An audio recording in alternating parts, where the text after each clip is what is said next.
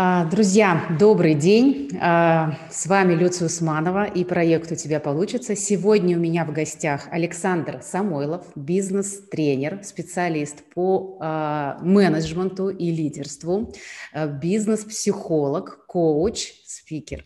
Александр, здравствуйте.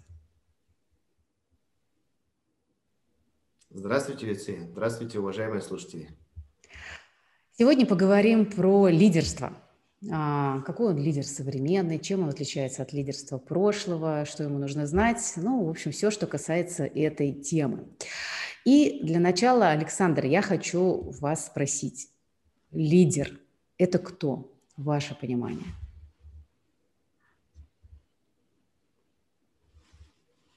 Ну вот, если мы будем говорить про слово «лидер» и его употребление в русском языке, то оно имеет два значения основных – у нас лидерами называют, во-первых, тех людей, которые или компании, которые являются первыми, это лидер рынка или лидер mm-hmm. гонки.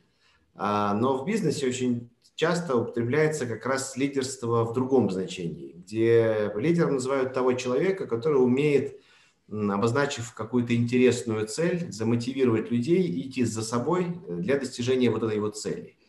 Ну и на самом деле лидерство это в значительной степени не про геройство, не про какие-то особенные таланты или заслуги, а лидерство это про умение влиять на других людей, делать это не пользуясь своим служебным положением или насилием над этими людьми.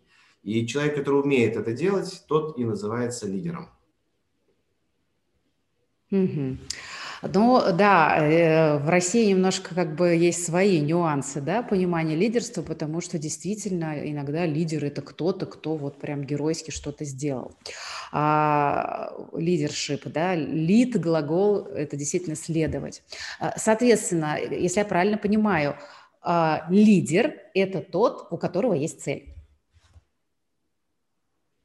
Ну, любое лидерство, оно, безусловно, начинается с цели. То есть лидер – это человек, который способен выйти из зоны комфорта, из существующего положения, такое часто называют гомеостаз, да, вот некой mm-hmm. реальности, увидеть, как может что-то быть лучше, пойти туда, к этой цели, и при этом не самому туда выдвинуться, а увлечь людей, своих сторонников, которых часто называют последователями, для того, чтобы эту цель достигать вместе. Поэтому действительно любое лидерство, оно начинается с постановки цели. Если нет цели, речи о лидерстве не может быть. Угу. Угу. А, хорошо. А вот каждый ли человек может стать лидером? Или все-таки нужны какие-то врожденные качества? Это одна сторона. И либо нужны какие-то специфические знания, это как другая сторона. Или и то, и то. Ну, вопрос, рождаются лидером или становятся, это самый популярный вопрос, да. с которым я сталкиваюсь, работая с этой темой. И на самом деле существует, э, ну, всегда аудитория, когда задают этот вопрос, аудитория делится ровно пополам. Одни считают, что лидерами рождаются, другие абсолютно уверены, что лидерами становятся. При этом современная наука, она скорее отвечает на этот вопрос э, следующим образом. То есть каждый человек в общем-то, при рождении уже имеет все, что необходимо для того, чтобы стать лидером.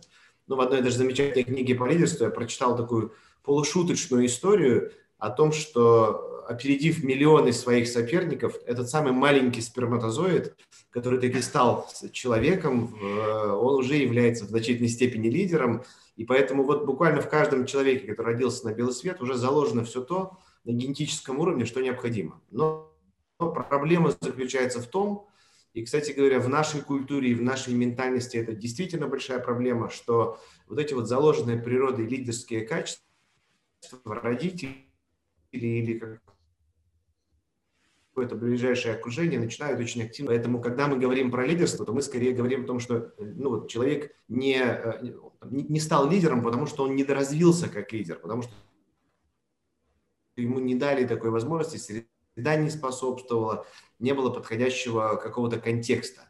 А в целом, да, я считаю, что у каждого человека есть возможность, приложив определенные усилия, стать лидер, лидером. И это в какой-то степени касается и собственной жизни, а уже если немножко подучиться, то это касается и такого лидерства, э, как некой профессиональной сферы деятельности, например, стать управленцем и делать это хорошо, грамотно, экологично по отношению к тем целям, которые достигаются, и по отношению к тем людям, которые являются последователями этого лидера. Именно поэтому я этой темой занимаюсь, потому что ну, считаю, что приложив определенные усилия, то практический случай, это опять же такой полушуточный вариант, когда э, можно сделать из человека лидера, но прежде ему нужно пройти, не знаю, там, пятилетнюю психотерапию. Ну да. Ну хорошо, а вот э, расскажите, современный лидер... Просто очень часто в бизнесе это бывает нецелесообразно, поэтому, конечно, далеко не все. Угу. Ну, современный лидер, э, он действительно отличается от лидера прошлого. Есть там много объективных причин. Во-первых, потому что э, лидерство в прошлые века, и даже еще буквально там в прошлом веке, оно было в значительной степени нацелено на завоевание земель. То есть вся, э, вся, все цели, которые ставили перед собой великие лидеры, они были на то, чтобы захватить как можно больше земель, потому что это было напрямую связано с успехом страны, с развитием, с доходом и так далее, и так далее. Сегодня уже нет такой прямой корреляции между тем количеством земли, которое, например, владеет там, та или иная страна, э, или даже нет связи между количеством людей, работающих в частной компании, да, и угу. той позиции, которую эта компания может занимать на рынке. То есть сместился вектор приложения усилий, скажем так, лидера, и поэтому сегодня лидер, он гораздо больше должен думать не, не вот агрессивно о каком-то захвате чего-то, а он, наоборот, должен быть привлекателен для такого важного ресурса, как человек. То есть управление человеческим ресурсом становится одной из ключевых компетенций, которые нужны современному лидеру для того, чтобы достигать своих целей. И, к великому сожалению, очень многие лидеры до сих пор еще этого не понимают. Хотя очень многие уже понимают, и именно эти компании, если мы говорим про бизнес, или эти страны, если мы говорим про страны, являются наиболее успешными вот в наше время. То есть больше какой-то человечности, да, больше ориентированности, социальной ориентированности, в хорошем смысле э, мягкости, но не так, когда что человек слабый, а человек гибкий, наверное, в большей степени, да, то есть э, отсутствие такой прямолинейной жесткости, умение подстраиваться под ситуацию. Это те качества, которые нужны современному лидеру. Но мне даже кажется, что слово мягкость вот э, в такой а, э, негативной коннотации, как часто его употребляли да. по отношению к лидеру, она уже в принципе не работает. То есть мягкость или гибкость, она становится действительно одной из самых сильных сторон. Mm-hmm. Не зря в последнее время приобретает чуть мощное такое движение, вот женское лидерство, и все больше и больше компаний, если и не э, возглавляются женщинами. Вот во фронт, скажем, меном этой компании может быть мужчина, mm-hmm. достаточно харизматичный, но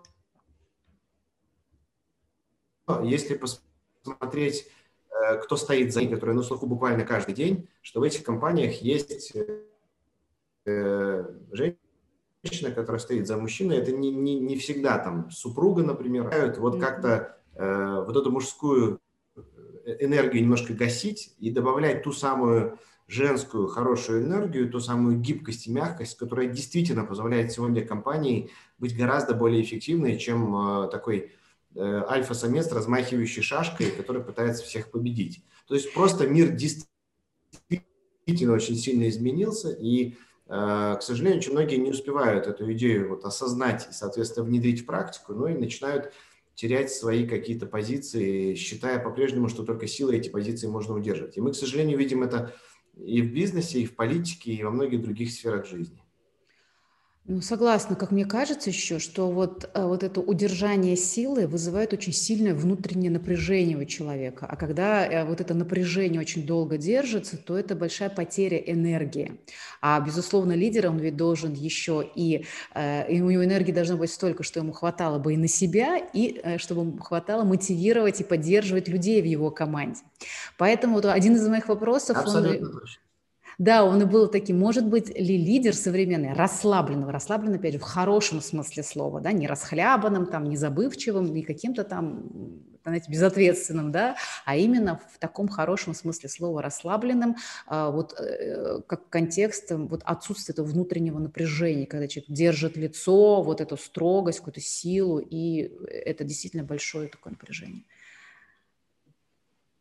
Ну, вы знаете, здесь, наверное, надо говорить еще о том, что все-таки человек с каждым годом познает себя все лучше и лучше. И современная трактовка Всемирной организации здравоохранения, вот что такое здоровье, там речь идет не только про вот физическое здоровье, да, там количество да, сердцебиений в минуту, а речь идет в том числе и про психическое здоровье. И здесь вот, отвечая на ваш вопрос, я бы скорее сказал, что это не расслабленность, а это сбалансированность. То есть современный лидер – это человек, который гораздо более понимает э, и причины своих всех поступках, и гораздо больше осознанно действует, чем, э, может быть, его предшественники там сто лет назад, и относится э, эмпатично к своим э, последователям, то есть ему не все равно, что происходит с теми людьми, которые идут за ним. Ему это не все равно именно по той простой причине, что он умеет понимать сначала себя, и через это он умеет понимать других людей. Тот, кто не умеет понимать себя, тот, кто плохо понимает там основные детерминанты своего поведения, он вряд ли сможет быть действительно эффективным лидером, потому что его э, ну, количество способов влияния на его последователей будет очень ограничено, там, э, сводиться к одному-трем шаблонным каким-то действиям, и человек из-за того, что у него не получается, а у него точно не будет получаться двумя-тремя действиями все варианты, да, mm-hmm. он будет еще больше напрягаться, еще больше, э, еще сильнее стучать кулаком по столу, если это один из его любимых способов, и цикл таким образом замыкается. Да? То есть он, он проигрывает в эффективности тому человеку, который может это делать по-другому, имея гораздо более широкий ассортимент инструментов, гораздо лучше понимая э, потребности и настроения своих последователей и, соответственно, гораздо лучше достигая цели. Угу.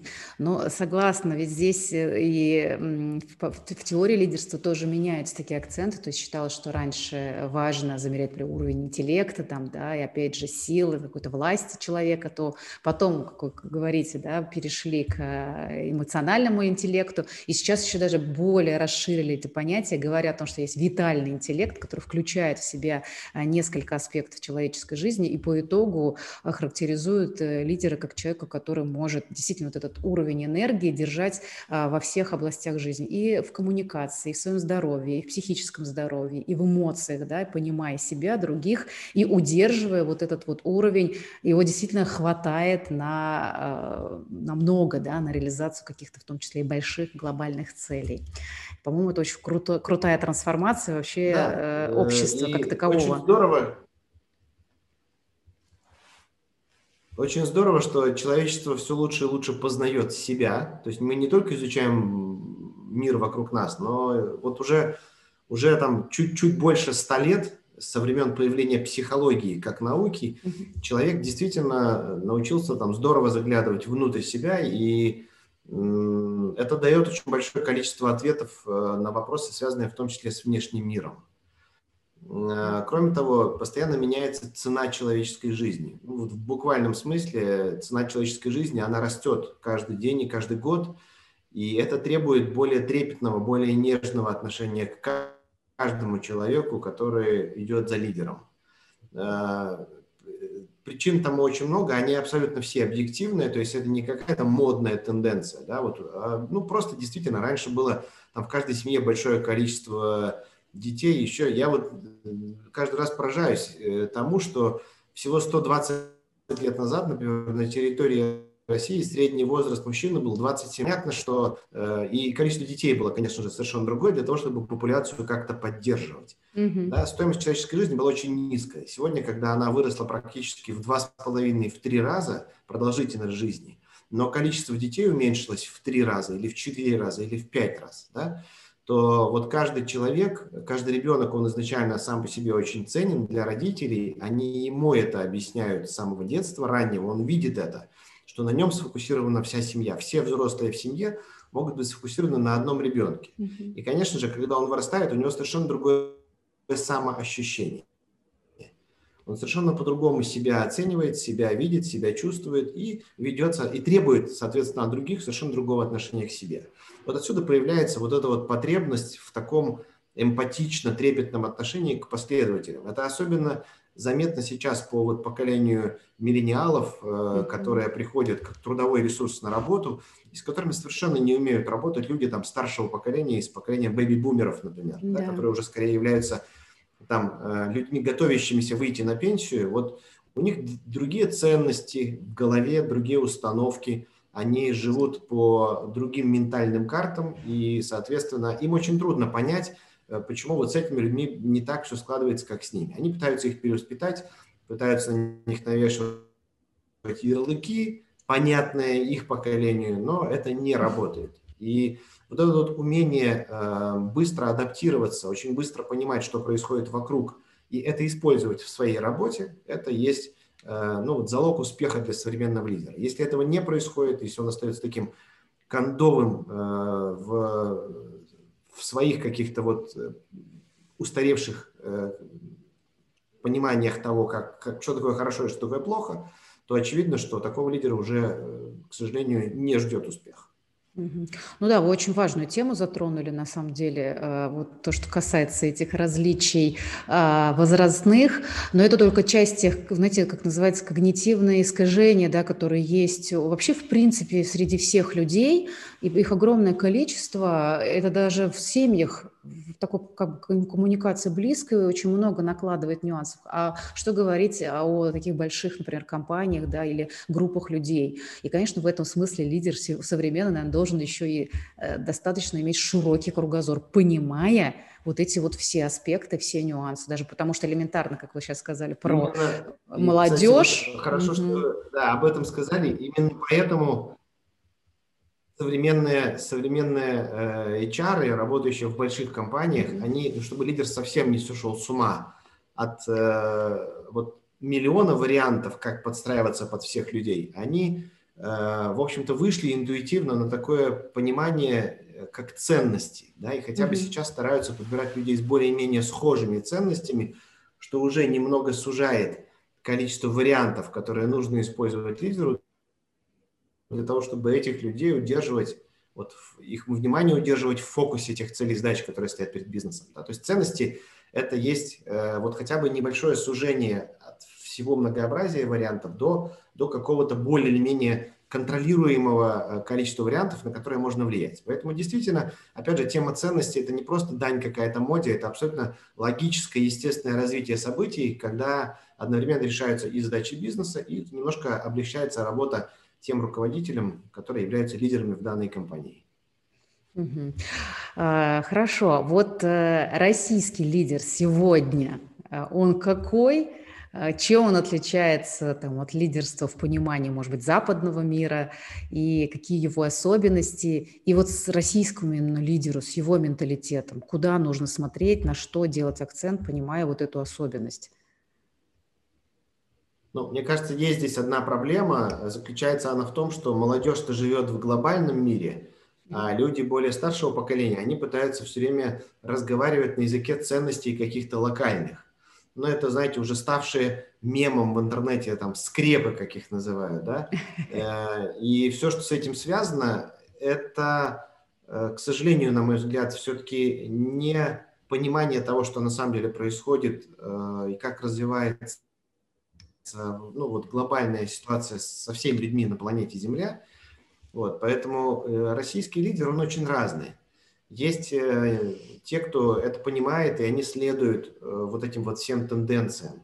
Есть те, кто этого не понимает, и они пытаются не подстроиться под контекст, а они пытаются контекст построить под себя. Да? Mm-hmm. Ну, в общем-то, это не, не, не совсем реалистичная история, перевернуть мир и сделать его таким, как ты хочешь. Нет, наверное, есть лидеры, которые и это могли бы сделать. Но, к великому сожалению, я таких лидеров в последнее время в России не наблюдаю. Ну хорошо, давайте, а вот мы перейдем от понятия лидерства в таком а, масштабном представлении, как лидер, который ведет за собой группу людей или компании, или корпорации, к, и сузим до, например, лидерства с позиции достижения личных целей. Да? Вот что вы здесь можете э, сказать нашим слушателям, какие, может быть, полезные э, рекомендации от вас будут для того, чтобы вот именно качество лидерства применить по отношению э, к тому, чтобы сделать качество своей жизни лучше, идти к своим целям, за своими мечтами, за тем, что нужно именно каждому человеку. Ну, у меня есть такая теория, что лидер, он в принципе проживает четыре ступени вот развития именно как лидер. И вот это вот первая ступень, с которой все и начинается, это и есть такое внутреннее лидерство. Это то, о чем сейчас вы и спрашиваете. Это когда mm-hmm. человек э, в какой-то момент понимает, что там, от него зависит в его собственной жизни гораздо больше, чем от внешних обстоятельств. Ну, эта история пересказана тысячу раз в различных книгах. Э, их называют, этих людей, жертва и, значит, э, там, Агрессор, автор, да, и, или как-то, или как-то по-другому. Каждый автор придумает какую-то свою uh-huh. э, название, но везде идея одна и та же. Э, по большому счету, мне очень нравится как раз одна из, э, одно из оригинальных изложений этой идеи, которая в 1954 году сделал Джулиан Роттер, известный американский психолог, который как раз сформулировал эту идею о том, что все люди делятся на два лагеря, где первая э, часть людей – это просто образ их мышления. Это не значит, что они такими родились. Это просто вот люди научились так мыслить и в каком-то уже более-менее там, осознанном возрасте а, одни мыслят вот таким образом, а другие мыслят другим. Ну, то есть Джулиан Роттер назвал это локусом контроля, где локус контроля бывает внешний или внутренний. Люди с внутренним локусом контроля – это люди, которые понимают, что… Ну вот давайте я на простом примере, чтобы это было более Да, понятно. давайте. Э, приходя домой во время дождя с мокрыми ногами, э, человек, э, ну если его спрашивают близкие, а почему у тебя мокрые ноги? Вот здесь может быть два варианта ответа. Вот человек с внешним локусом контроля, он говорит, у меня мокрые ноги, потому что на улице идет дождь. Ну и в какой-то своей логике ему кажется, что он очень сильно прав. Ну то есть ведь правда, на улице идет дождь, именно поэтому у него мокрые ноги. Mm-hmm. Я не виноват, дождь, все, вопрос закрыт. А, есть вторая часть людей. Это те, кто на этот же вопрос, почему у тебя мокрые ноги, отвечают по-другому. Они говорят, у меня мокрые ноги, потому что я выбрал неправильную обувь. Или потому что я был невнимателен, переступая лужи. Или просто потому что я не переждал этот дождь, хотя мог это сделать. Ну, то есть я виноват в том, что у меня мокрые ноги, а не дождь виноват в том, что у меня мокрые ноги. Вот как только с человеком происходит вот это вот осознание того, что не дождь виноват в его мокрых ногах, у него появляется очень хорошая предпосылка для того, чтобы действительно стать лидером самому себе. Ведь лидер самому себе – это тоже лидерство. Единственное отличие от вот такого лидерства, когда мы ведем за собой там, сотни или тысячи или миллионы людей – заключается в том, что здесь ты ведешь за собой одного единственного человека. Самого и себя. этот человек – это и есть ты сам. Ты берешь самого себя за ворот своей одежды и тащишь к той самой цели, которую ты перед собой поставил. И вот в какой-то момент вот этим вот двум субъекту и объекту, да, которые на самом деле являются одним и тем же человеком, им нужно договориться, им нужно выбрать и определить для себя какую-то единую стратегию. Или мы продолжаем лежать на диване, и тогда мы по этому поводу не переживаем. Ну, как, знаете, буддист, в следующей жизни там по-другому, да, в следующую, mm-hmm. в следующую жизнь проживу интереснее, а это вот пролежу на диване. Ну, окей. А, а кто-то говорит, ну, я готов попробовать вот определить все-таки, где я могу на что-то влиять и построить что-то, что мне хочется. Ну, не получится, тоже не получится. Здесь еще один, опять же, очень важный момент, что нам как-то с детства запретили ошибаться. Да? Это тоже такая, вот. знаете, угу. Это был мой вопрос к вам. Я, я всем всегда разрешаю ошибаться. Я считаю, что это абсолютно нормально. Там плохо, когда человек одно и то же делает много раз неправильно. Это уже, mm-hmm. опять же, куча э, русских мудрых пословиц э, скажут, что так делать не нужно.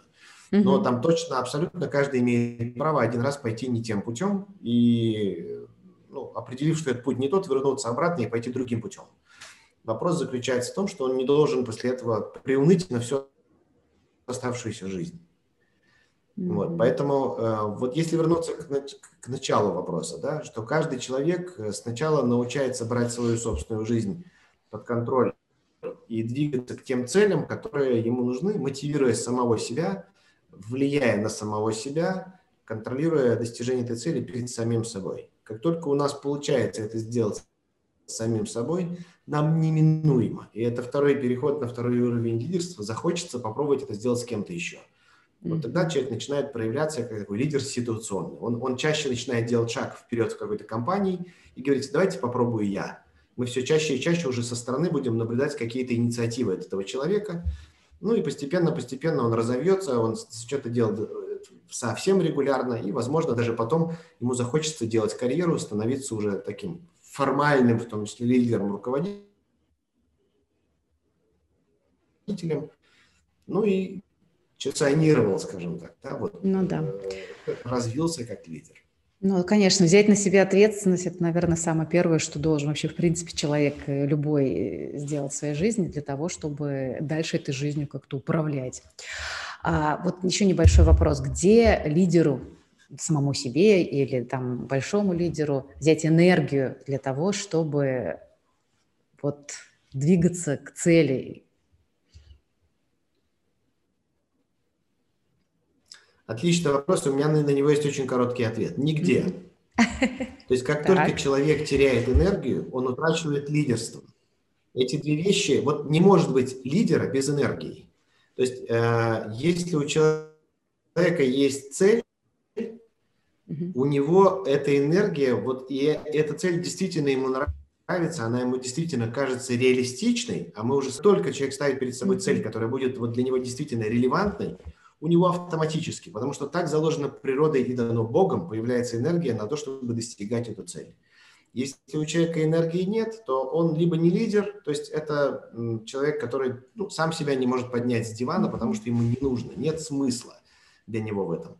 И все тоже хорошо у него. Но если э, у человека есть цель, и она ему симпатична, то у него и будет энергия для того, чтобы к этой цели двигаться. Да, она может быть больше или меньше. И это абсолютно, опять же, нормально, потому что мы живое существо, физиологически сложный достаточно да. объект, который находится в, под, под воздействием какого-то внешнего контекста. Да? И, и, конечно, там, пандемия и закрытие всех по домам, это может влиять на человека, может влиять на его психику, и в этом нет ничего страшного. А вопрос в том, как быстро он может, или вообще, в принципе, может ли он перезагрузиться, перестроиться, переосмыслиться, посмотреть, найти какой-то новый путь и сделать что-то опять уже в новых условиях и обстоятельствах.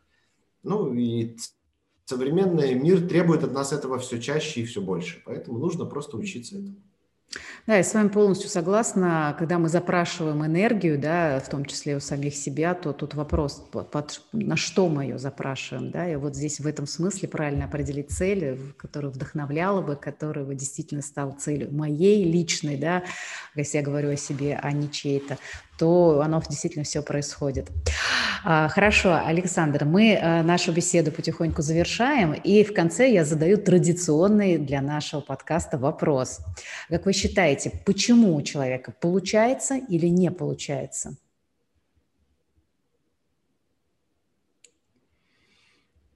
Я думаю, что это всегда будет две составляющие. Это будет, конечно же, его внутренний локус контроля – и будет умение видеть те самые возможности, которые появляются вокруг него.